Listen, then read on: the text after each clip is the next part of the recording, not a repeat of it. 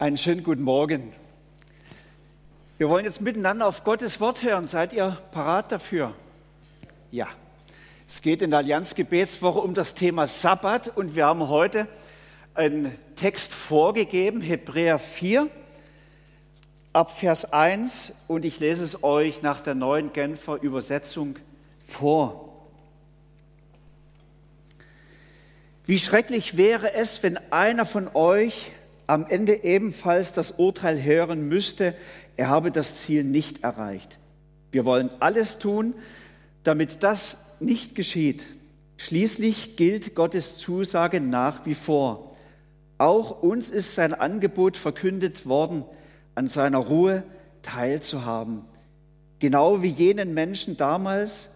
Ihnen allerdings hat es nichts genützt, diese Botschaft zu hören, weil zum Hören nicht der Glaube hinzukam.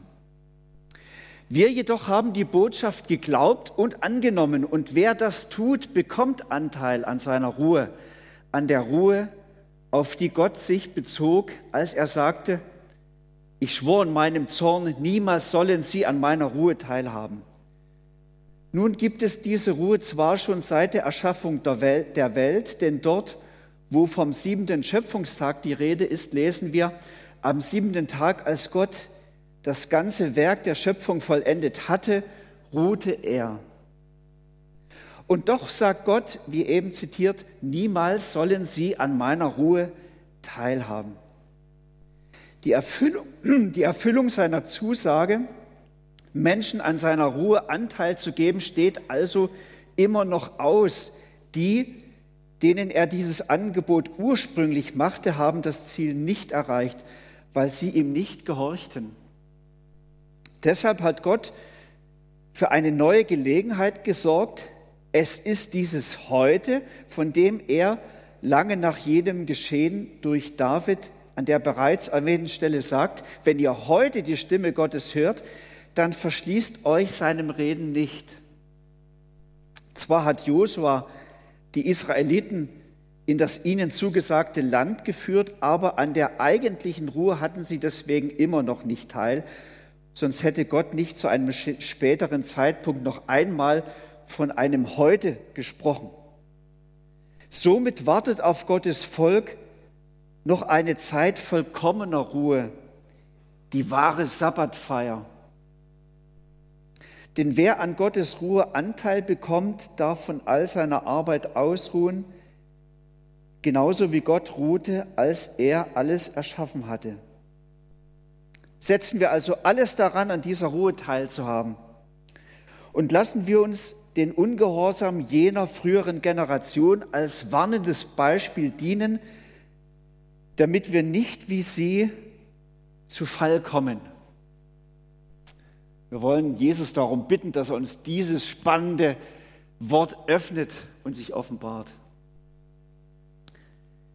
So, Herr Jesus, das ist ein, ein Wort, das ist so geheimnisvoll und wir brauchen es, dass du uns jetzt dein Wort öffnest, dass du zu uns redest durch dieses Wort von dir.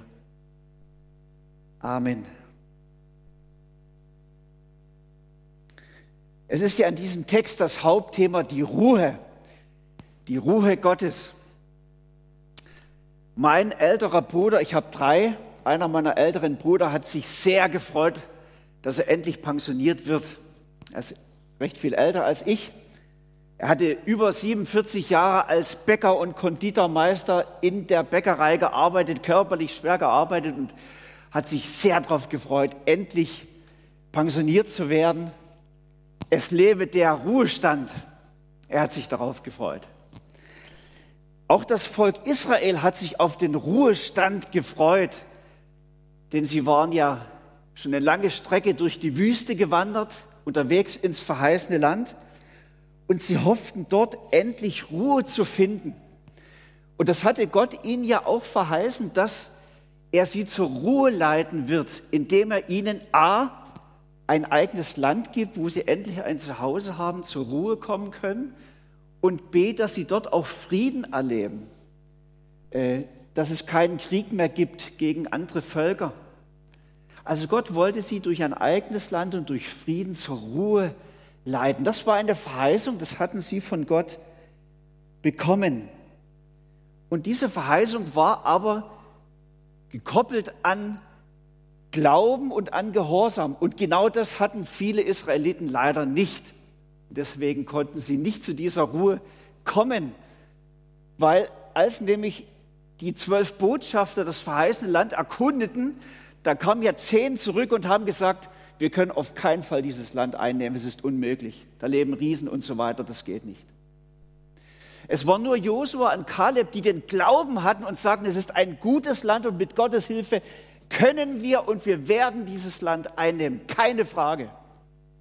Und dann steht aber, dass das Volk Israel in der Mehrheit den Zweiflern, den zehn anderen Kundschaftern glaubten. Sie rebellierten. Und deswegen hat Gott gesagt, niemals werden sie wegen ihres Unglaubens zu meiner Ruhe gelangen. Sie werden das verheißene Land nicht erreichen. Und so war es dann auch. Deswegen mussten sie noch mal vier Jahrzehnte durch die Wüste eiern. Das war gar nicht so vorgesehen.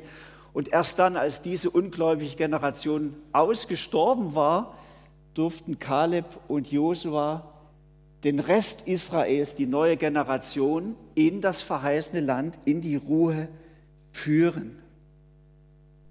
Josua also führte Israel schließlich in diese verheißene Ruhe nach 40 Jahren. Aber auch diese Ruhe währte nicht lang. Sie war immer umkämpft, immer angefochten. Es kamen wieder feindliche Völker und so weiter. Man musste sich verteidigen. Und spätestens nach dem Friedensreich, dem goldenen Zeitalter und Alter unter König David, kam Salomo und mit ihm begann das Ende. Es begannen wieder Kriege.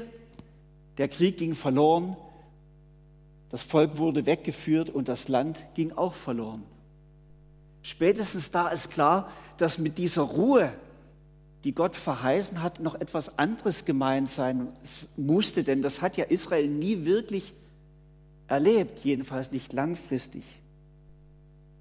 Der Hebräerbrief macht jetzt deutlich, dass eigentlich das, was Gott dem alttestamentlichen Volk Israel versprochen hat, diese Ruhe, nur ein, ein Vorgeschmack war auf das, was kommen sollte.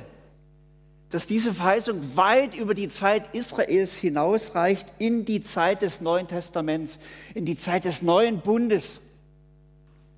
Da sollte es in Erfüllung kommen. Die neutestamentliche Gemeinde, also wir sozusagen, sind eigentlich die Glaubenden, die die Erben sind dieser Verheißung zur Ruhe geführt zu werden von Gott. Wir sollen die Gottesruhe jetzt erben.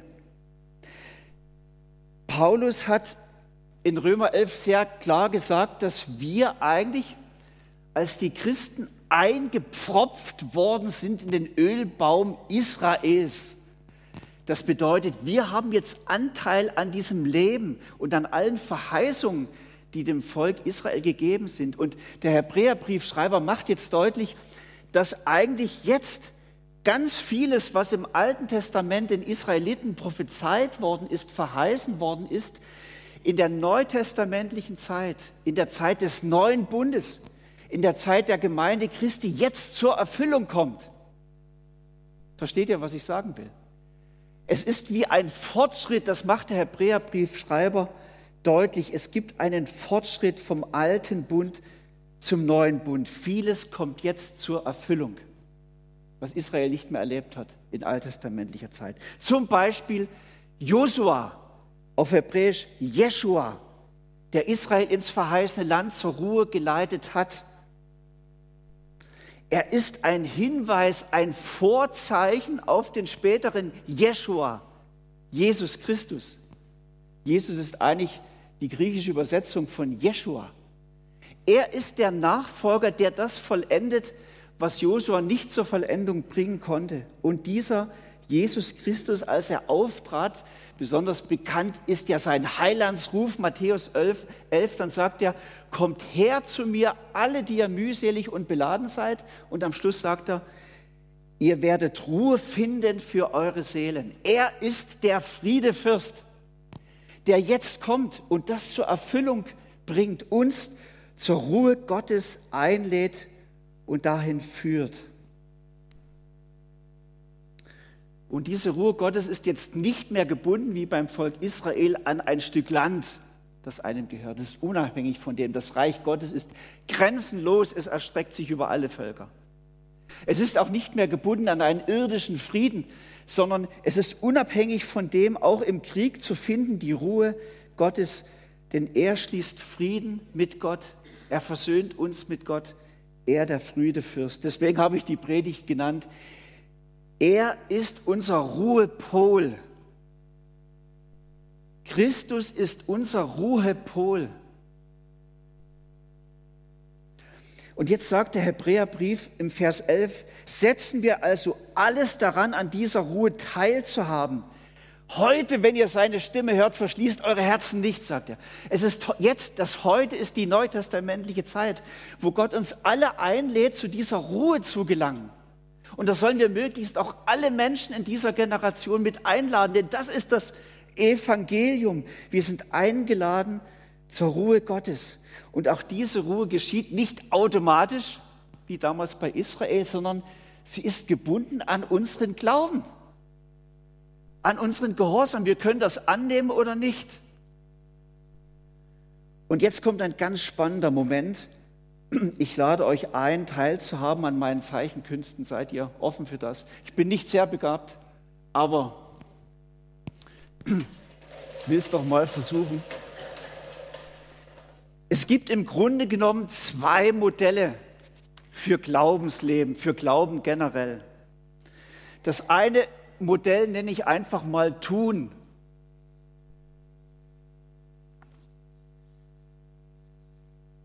Das ist praktisch das Modell aller Religionen. Wenn du ein religiöses Christsein lebst, dann ist das wahrscheinlich dein Modell. In diesem Modell geht es darum, dass wir etwas tun müssen. Wir müssen etwas tun, damit Gott mit uns zufrieden ist, damit er am Ende die Himmelstür für uns öffnet. Wir müssen etwas leisten, wir müssen diesem Gott etwas, etwas liefern. Wir müssen ihm beweisen, dass wir es wert sind, dass er die Himmelstür für uns öffnet. Äh, dass wir geliebt werden und wir tun alles Mögliche. Das ist in allen Religionen übrigens so. Wir bringen regelmäßig Gebete, wir bringen Opfer, auch finanzieller Art. Wir besuchen regelmäßig Gottesdienste, wir tun gute Werke. Wir wollen diesem Gott beweisen, dass wir es wert sind, damit er mit uns zufrieden ist, uns annimmt, uns liebt, uns vergibt, uns die Himmelstür öffnet. Der Haken dabei ist, dass wir uns nie ganz sicher sind, ob das, was wir getan haben, reicht. Und jetzt sagt zu diesem Modell das Neue Testament, das Evangelium, dass das gar kein möglicher Weg ist, dass wir mit dem, was wir Gott zu bringen haben, Gott auf gar keinen Fall beeindrucken können. Wir bleiben mit allem, was wir tun, immer weit hinter den Erwartungen Gottes an unser Leben zurück. Das ist kein Weg. Man kann sich die Gnade und die Liebe Gottes nicht verdienen, sagt das Evangelium, sondern wir können sie uns nur schenken lassen.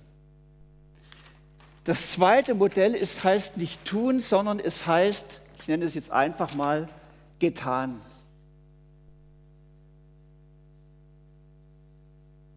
Das ist der Weg des christlichen Glaubens. Christlicher Glauben. Das sagt einfach, dass Jesus Christus bereits alles alles für mich getan hat, dass ich bei Gott angenommen, geliebt und wertgeschätzt bin. Er hat alles getan. Jesus genügt. Ich kann überhaupt nichts dazu tun. Das ist ein großer Pfeil von Himmel. Da, da, kann man nichts mehr dazu tun, dass Gott mich mehr liebt, dass Gott mich mehr anliebt, dass Gott mir mehr den Himmel öffnet. Es ist alles Quatsch. Jesus hat alles getan, sagt das Evangelium. Er genügt. Und er sagt zu dir und zu mir, ich bin am Kreuz für deine Schuld stellvertretend gestorben. Ich habe sie auf mich geladen. Und ich will dir sagen, du bist befreit, freigesprochen im Gericht. Ich habe dir deine Schuld vergeben. Und dieser Jesus sagt, ich habe das vollkommene Leben gelebt, was du niemals leben kannst. Ich habe mich für dich geheiligt, dass Gott dich angenehm findet, dass er dich annehmen kann. Und dieser Jesus sagt, ich habe dich in mein Herz geschlossen, dass mein Sterben am Kreuz ist mein größter Liebesbeweis für dich. Du bist angenommen, wertgeschätzt, geliebt. Du bist mein geliebtes Kind. Er sagt, ich bin durch den Heiligen Geist jederzeit in deiner Nähe. Ich bin sogar in dir. Er sagt, ich habe für dich die Ewigkeit eröffnet. Du bist herzlich willkommen bei Gott. Er hat alles getan. Das ist das Evangelium. Und was ist das für eine Befreiung? Jetzt sagt das Evangelium, dass wir in dem, was Jesus für uns getan hat, einfach ruhen dürfen. Es ist eine Ruhe Gottes vorhanden für unser Leben. Ihr müsst euch vorstellen, was für eine Erlösung. Es hört dieses Kämpfen auf, geliebt zu werden, angenommen zu werden, jemand zu sein. Christus sagt, du bist geliebt, du bist angenommen, du bist wertgeschätzt. Es ist eine Erlösung, eine Befreiung für unser Leben. Ich muss Gott nichts mehr beweisen, sondern ich bin geliebt, angenommen. Jesus genügt. Und wir dürfen nun in ihm ruhen. Hier beim Hebräerbrief steht, es ist eine Ruhe vorhanden für das Volk Gottes. Und wir sollen alles daran setzen, in diese Ruhe hineinzukommen, sagt er. Das ist jetzt der Schlüsselvers. Wir sind aufgefordert, alles zu tun, in diese Ruhe Gottes reinzukommen. Jetzt kann ich mit meinen Griechischkenntnissen prahlen. An dieser Stelle, wenn wir zu seiner Ruhe kommen sollen, da steht ein Wort im Hebräerbrief, das gibt es nur einmal in der Bibel. Es heißt Sabbatismus. Das ist angelehnt an das griechische Wort Sabbat, das heißt Ruhe. Und der zweite Wortteil bedeutet so viel wie feiern oder Fest. Also er meint, wir sollen ein Sabbat, unser Leben soll ein Sabbatfest sein oder wir sollen die Ruhe Gottes, die er uns schenkt, feiern. Ich versuche es euch zu umschreiben, was das bedeutet. Das heißt, wir sollen, es, heißt, es ist keine passive Ruhe, dass wir einfach so schläflich da sitzen, ja, wir sind erlöst, sondern wenn wir die Erlösung Gottes verstanden haben und annehmen, dann ist das etwas Aktives, etwas, was uns aufstellt. Wir tun jetzt auch etwas für, für Gott, aber es kommt von innen heraus, aus Dankbarkeit. Wir wollen Antwort geben. Herr, du hast uns erlöst. Wir beten dich jetzt dafür an. Wir feiern deine Erlösung. Deswegen finde ich, sollten wir im Gottesdienst, wenn wir Jesus anbeten, wirklich das feiern, seine Heilstatsachen feiern und bewusst machen. Dazu lädt uns Jesus ein. Lasst uns das feiern, dass Gott uns zur Ruhe leitet, dass er unser Leben zur Ruhe bringt bei Jesus, dass wir in Jesus unseren Ruhepol gefunden haben. Und wir können diesem Gott jetzt auch dienen aus Dankbarkeit, aber wir tun es nicht mehr dafür, damit er uns liebt und annimmt, sondern weil er uns liebt und weil er uns angenommen hat. Unser Leben ist wie eine Antwort, versteht ihr? Jesus führt uns zur Ruhe und das wollen wir feiern und wir wollen uns darüber freuen. Sabbatismus. Lasst uns die Ruhe, die Gott uns schenkt, feiern und dankbar dafür sein. Ich hoffe, ihr könnt dieses Bild mitnehmen und, und verinnerlichen. Das Leben als Kinder Gottes, in das Gott uns einlädt, ist eigentlich ein Leben in der Gottesruhe. So hat sich das Jesus gedacht. Dafür hat er uns erlöst. In ihm zu ruhen. Es gibt ja mehrere Lieder aus der Erweckungszeit, 100, 200 Jahre alt. Eins davon, wir singen es heute selten, heißt, mir ist wohl in dem Herrn. Ein bisschen süßlich für unseren Geschmack, aber was die Väter damit sagen wollten, ist, das ist es, mir ist wohl in dem, was Christus für mich getan hat. Er hat ja alles getan. Darin berge ich mich, daran fühle ich mich wohl, da finde ich zum Heil, zur Ruhe. Mir ist wohl in dem Herrn. Heute, wenn ihr seine Stimme hört, verschließt eure Herzen nicht. Und ich möchte jeden von euch die Frage stellen, worauf beruht euer Glaube? eure Hoffnung auf das, was ihr für Jesus tut. Ich weiß, manche von euch sind enorm engagiert, auch in der Gemeinde, und wir kommen schnell auf die Schiene, dass wir denken, wir sind so fantastisch gut in unserer Mitarbeit. Gott muss begeistert von uns sein. Er muss uns die Himmelstür weit öffnen. Dann sind wir schon auf der falschen Schiene. sondern wir wollen, und das lädt uns Jesus ein, uns darauf verlassen, was er für uns getan hat. Das soll unser Leben prägen, das soll unser Antrieb sein, das soll unser Leben zur Ruhe bringen, zur Dankbarkeit und zur Freude. Johannes Calvin hat gesagt, es gibt eine geistliche Ruhe, zu der uns Gott jeden Tag ruft, weil ich den Eindruck habe, dass es umkämpft. Er ruft uns jeden Tag in diese Ruhe, jeden Tag in der Stille einfach mal wieder Jesus ansehen, sein Erlösungswerk betrachten, darüber staunen, danken, anbeten und sich freuen. In diese Ruhe dürfen wir auch alle Menschen einladen in unserem Umfeld.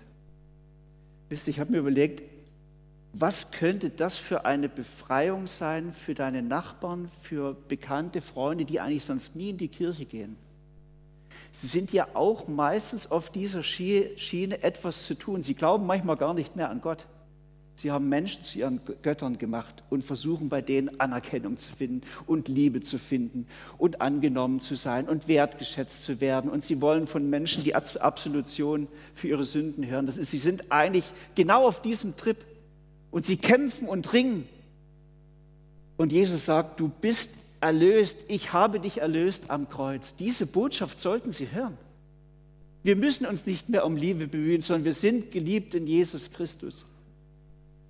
Lasst uns diese Botschaft weitertragen. Lasst uns als Kirche da nicht schläfrig werden. Gott lädt uns ein in seine Ruhe. Es gibt also eine Ruhe bei Jesus, die heute schon erlebbar ist und die aber schon weiter hinausweist auf eine Wirklichkeit, die uns noch erwartet in der Ewigkeit. Sie weist hin auf die ewige Herrlichkeit bei Gott, auf das gelobte Land, auf das wir alle zusteuern.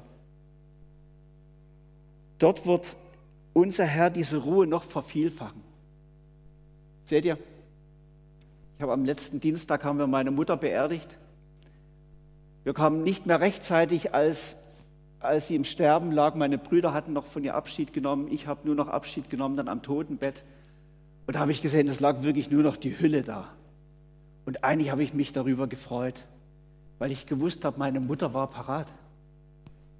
Sie ist jetzt in der Ruhe bei Gott nach so viel Arbeit, nach so viel Glaubenskämpfen auch ist es ein Geschenk, jetzt in die Ruhe einzugehen, die jetzt wirklich in der Ewigkeit bei Jesus vollkommen ist, nicht mehr umkämpft ist.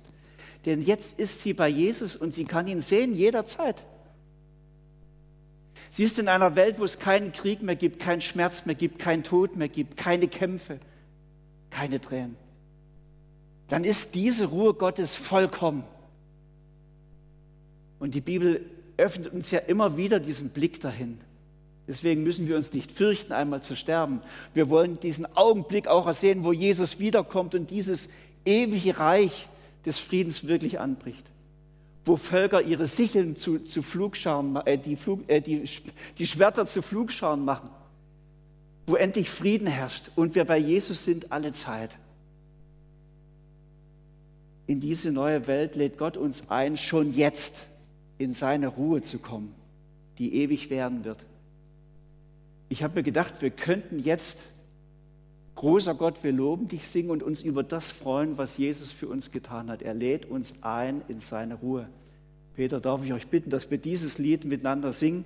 Wir kennen es ja alle.